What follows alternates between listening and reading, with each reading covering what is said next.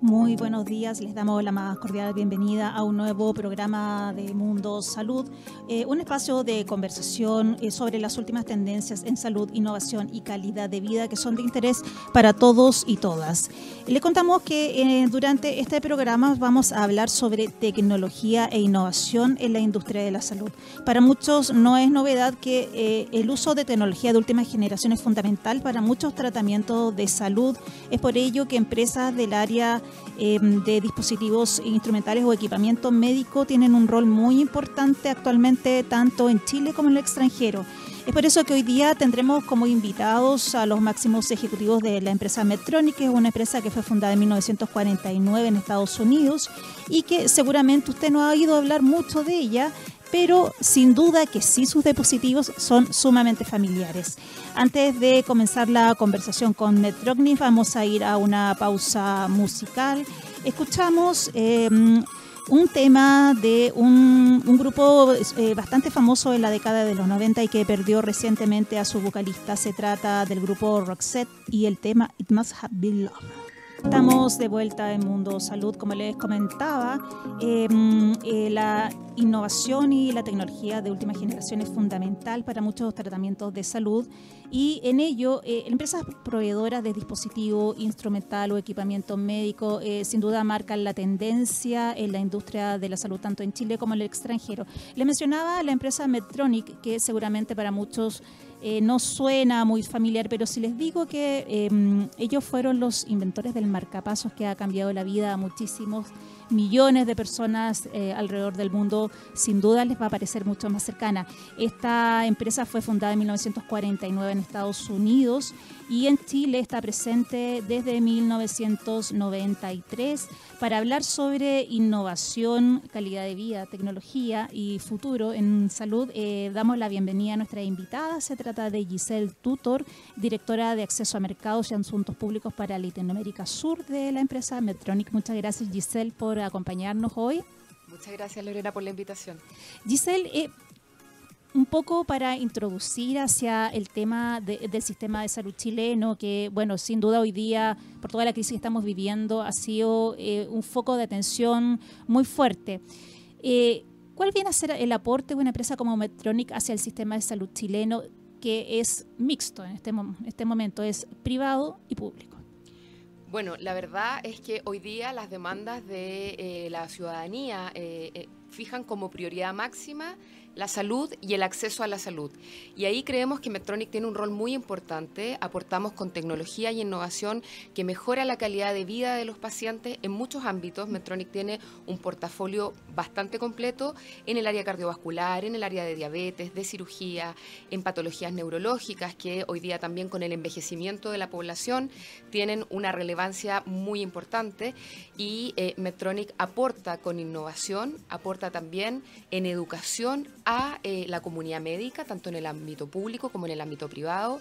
Estamos permanentemente generando programas de formación muy relevantes, tanto en Chile como en el extranjero, para mejorar las capacidades del sistema y que más pacientes puedan tener acceso a las terapias que requieren. ¿Cómo tú evalúas eh, actualmente mm, la penetración de, dispositivos tecnológicos como los que ustedes eh, desarrollan?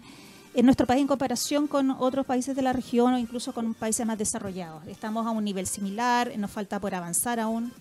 La verdad es que es muy importante lo que estás mencionando porque hay una brecha importante aún eh, en el acceso que hoy día los pacientes tienen. Por ejemplo, cuando pensamos en tasas de implante, de marcapasos, de resincronizadores cardíacos o de otras tecnologías, Chile todavía está al debe en ese ámbito y hay muchas cosas que se tienen que ir mejorando. Una es el acceso que la población tiene. Tenemos políticas de salud significativas y que han aportado mucho, como la ley Ricarte Soto o el GES, pero aún eh, hay muchos pacientes que requieren terapias de innovación y que no están accediendo a ellas.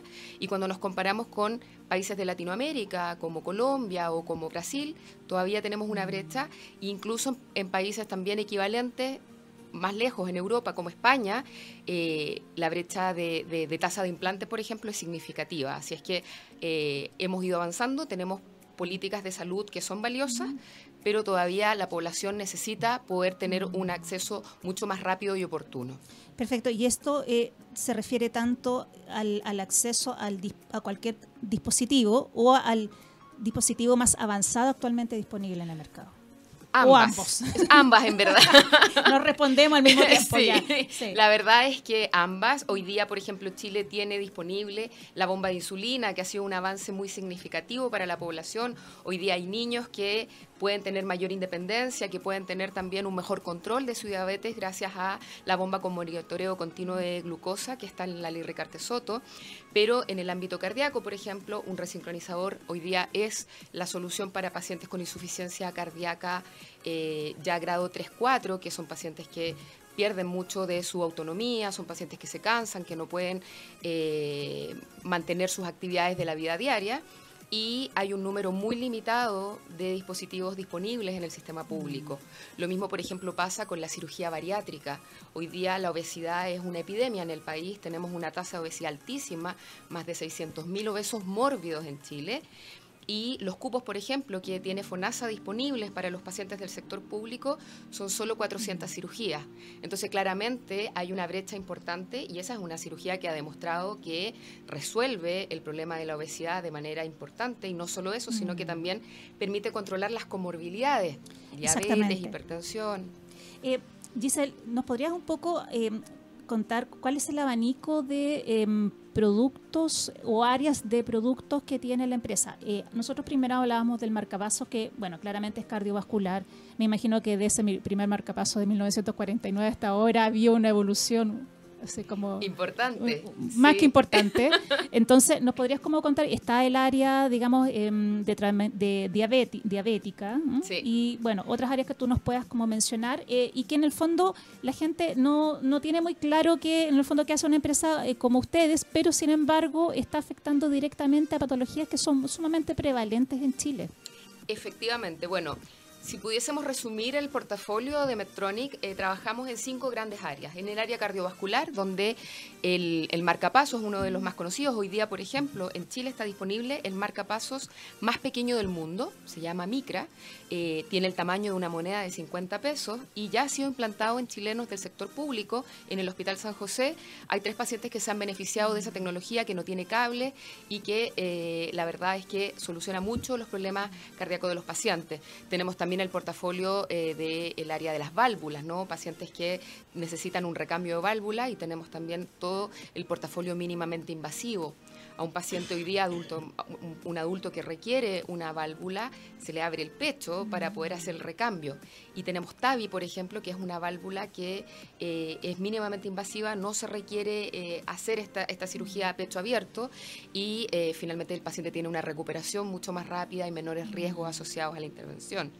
Cuando hablamos de diabetes, la bomba de insulina con monitoreo continuo es lo más significativo. También tenemos otros monitoreos para apoyar a pacientes eh, tanto diabéticos tipo 1 como diabéticos tipo 2, que en Chile son el, casi el 13% de la población.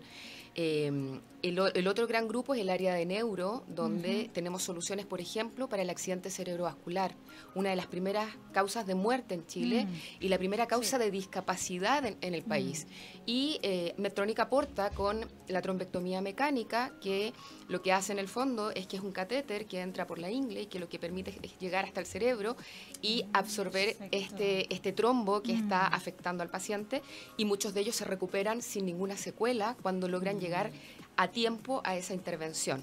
Entonces, ahí también tenemos soluciones interesantes eh, y que han aportado mucho a la salud pública de Chile, como el estimulador cerebral profundo, que hoy día es parte de la ley Ricarte Soto para pacientes con distonía, que es una enfermedad de trastornos de movimiento anormal, pacientes que no logran controlar los movimientos de su cuerpo y que además tienen mucha espasticidad, entonces sufren mucho de dolor y se implanta un, generador como el marcapaso, pero con eh, dos guías que van al cerebro y que entregan pulsos electrónicos que permiten que estos movimientos eh, se puedan controlar.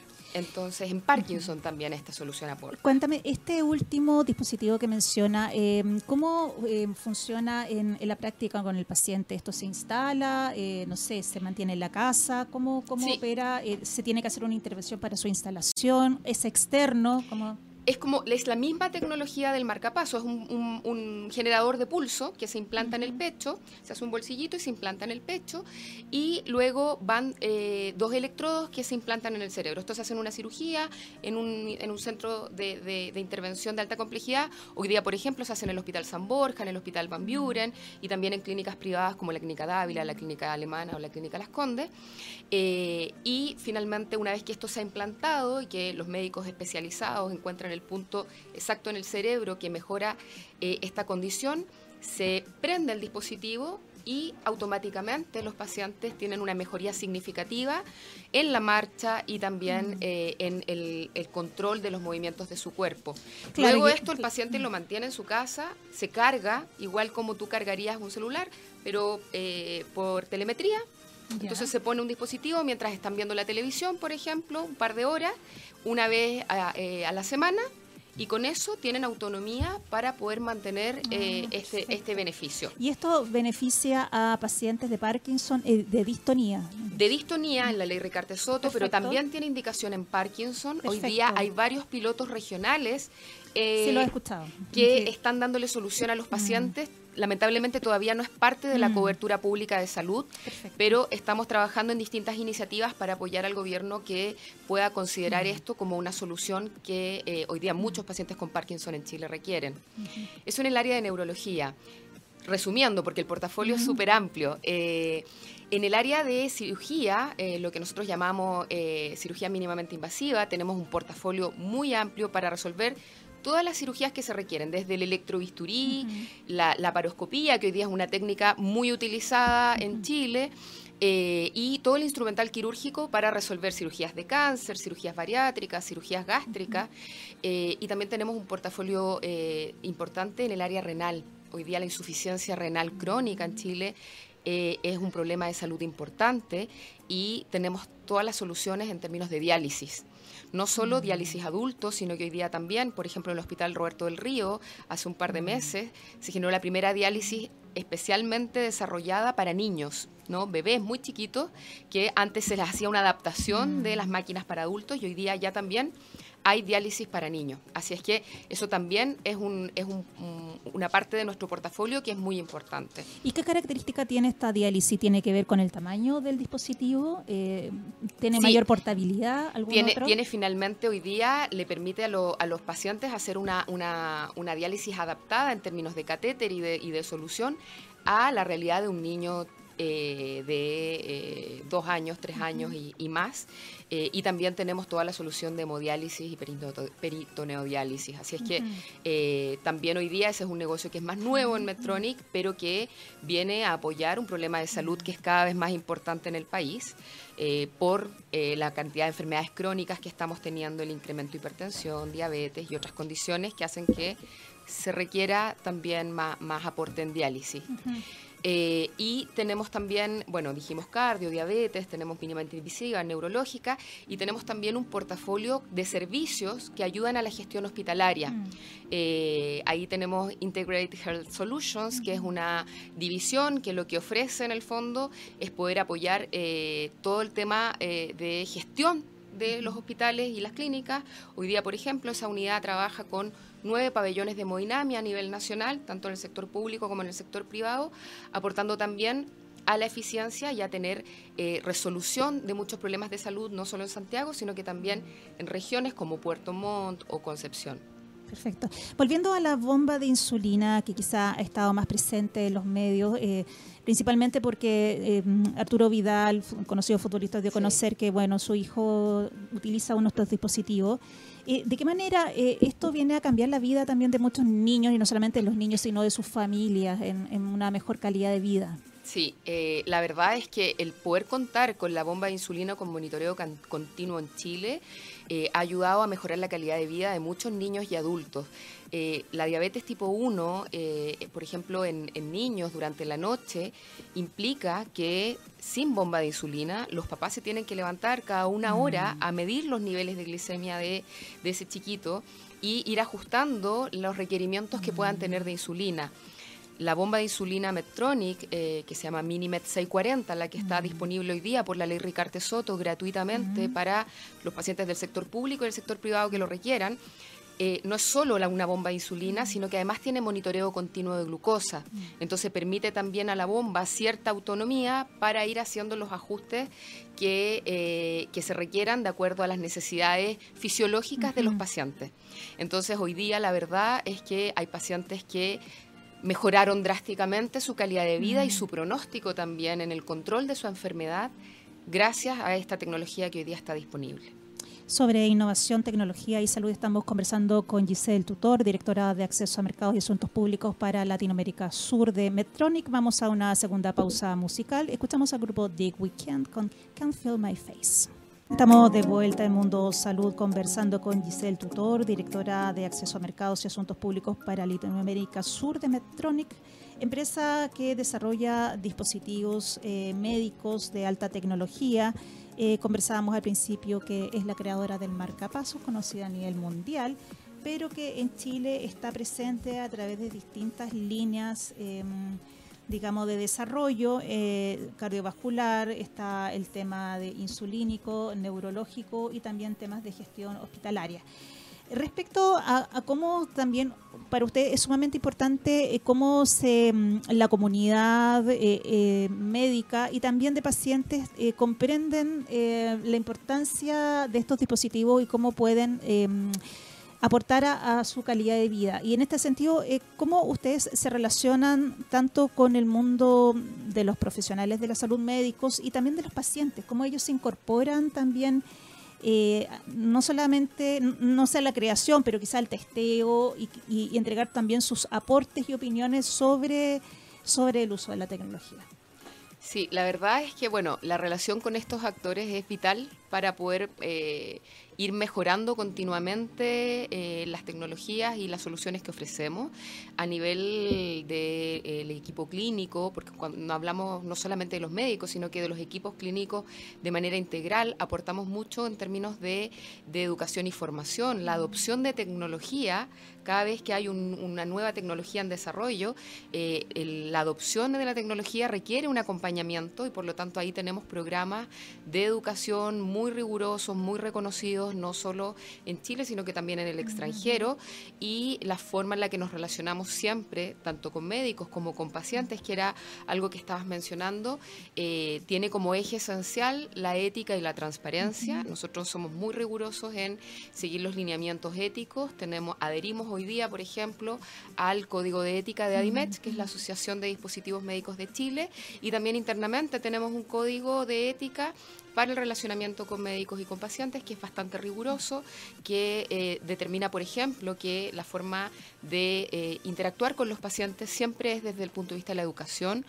Jamás hacemos promoción con marcas, por ejemplo, a un paciente, pero sí nos interesa mucho el conocer la voz de los pacientes. De hecho, como una anécdota, pero que demuestra de alguna manera el compromiso que tenemos con eh, la salud y con los pacientes, es que el líder del equipo de diabetes en Chile y la mitad de ese equipo eh, son diabéticos tipo 1 mm. usuarios de bomba de insulina. Entonces, finalmente, tenemos colaboradores que a la vez son pacientes, son usuarios de la tecnología y que es muy importante porque nos dan una perspectiva y una visión diferente eh, de cómo a nivel usuario, cómo a nivel de eh, el, paciente, el usuario final, se percibe la, facilidad de uso de la tecnología, también eh, los resultados clínicos. Finalmente hoy día para nosotros los resultados clínicos de los pacientes son el eje fundamental. Y ahí te quiero agregar un, tema que, que me parece relevante, y es que nosotros hace varios años ya que venimos trabajando y impulsando en un cambio en el modelo eh, de, gestión y de pago. ¿sí? Eh, hoy día, por ejemplo, en Chile y como en gran parte del mundo, el modelo se le llama fee for service, que es se hace y se paga, ¿no? Eh, y nosotros venimos trabajando hace varios años impulsando que el modelo empiece a transitar hacia salud basada en valor. ¿Qué significa esto? Que finalmente todas las negociaciones alrededor de las distintas terapias se enfoquen en los resultados y en la experiencia del paciente y sea eso lo que determina el precio. No el precio del dispositivo, sino que realmente si un dispositivo la promesa es que va a disminuir los días de hospitalización o va a prolongar la vida o va a mejorar la calidad de vida del paciente, que eso sea medido y que finalmente eso determine después el precio de negociación. Y eso es lo que finalmente esta, este foco y este eje en el paciente es lo que reúne al pagador, al prestador, al proveedor de servicios.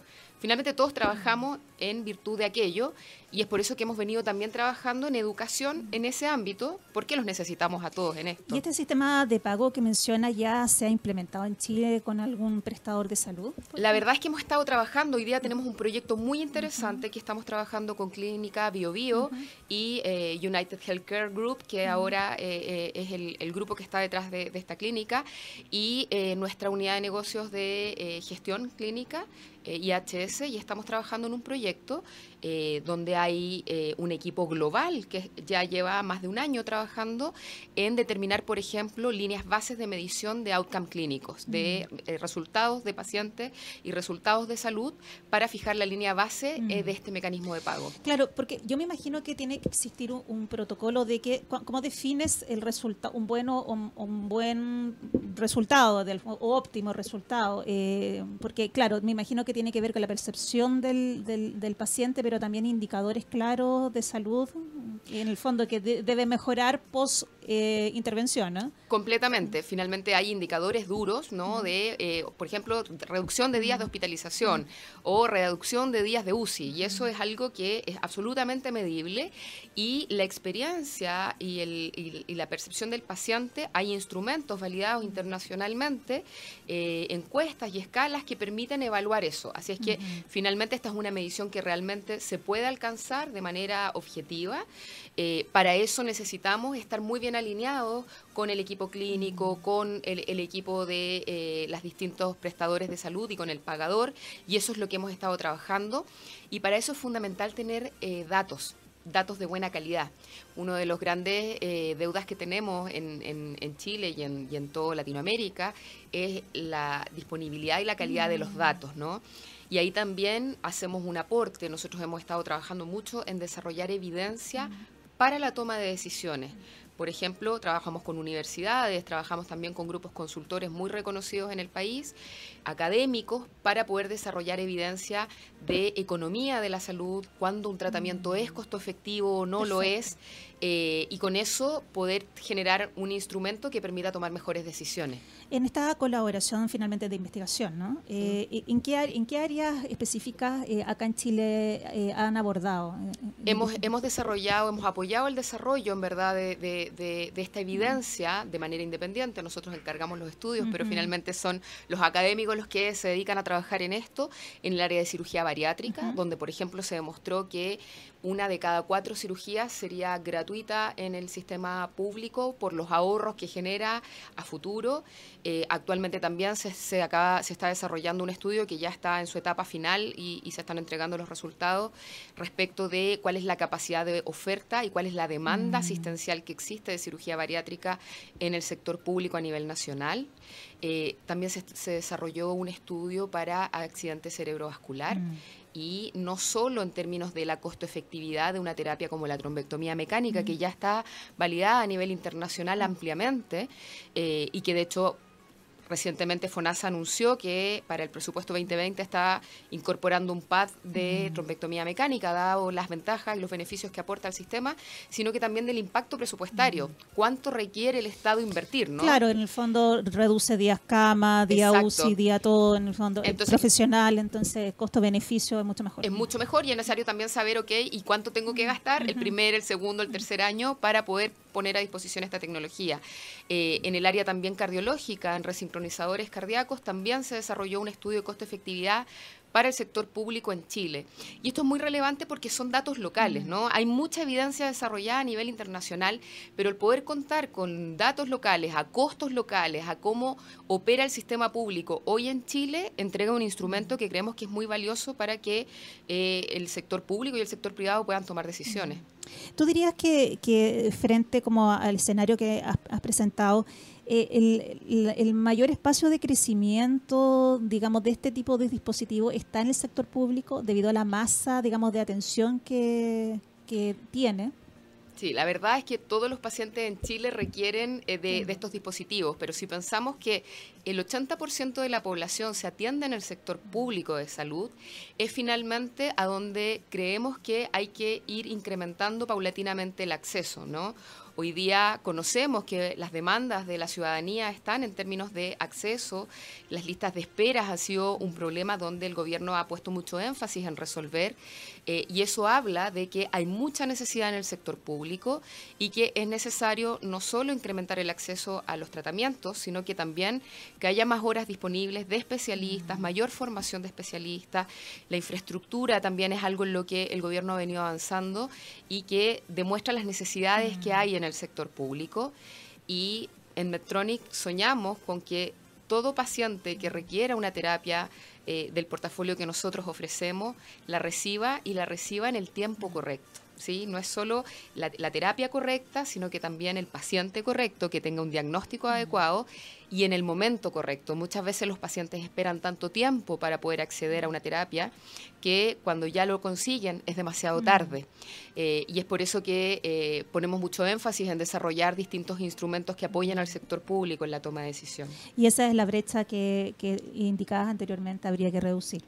Completamente, completamente. Y entendemos que esto no lo resuelve el gobierno solo, no lo resuelve FONASA solo, y que requieren de todos los actores. Y es por eso que nosotros siempre nos hemos puesto a disposición para poder avanzar en modelos innovadores. Cuando hablamos de innovación en salud, no es solo el desarrollar tecnología, sino que el también poder desarrollar modelos innovadores que mejoren el acceso. Y hemos estado trabajando eh, en equipos eh, multidisciplinarios donde convocamos a la academia, donde trabajamos con el gobierno, con, las sociedades científicas que también tienen un rol muy relevante.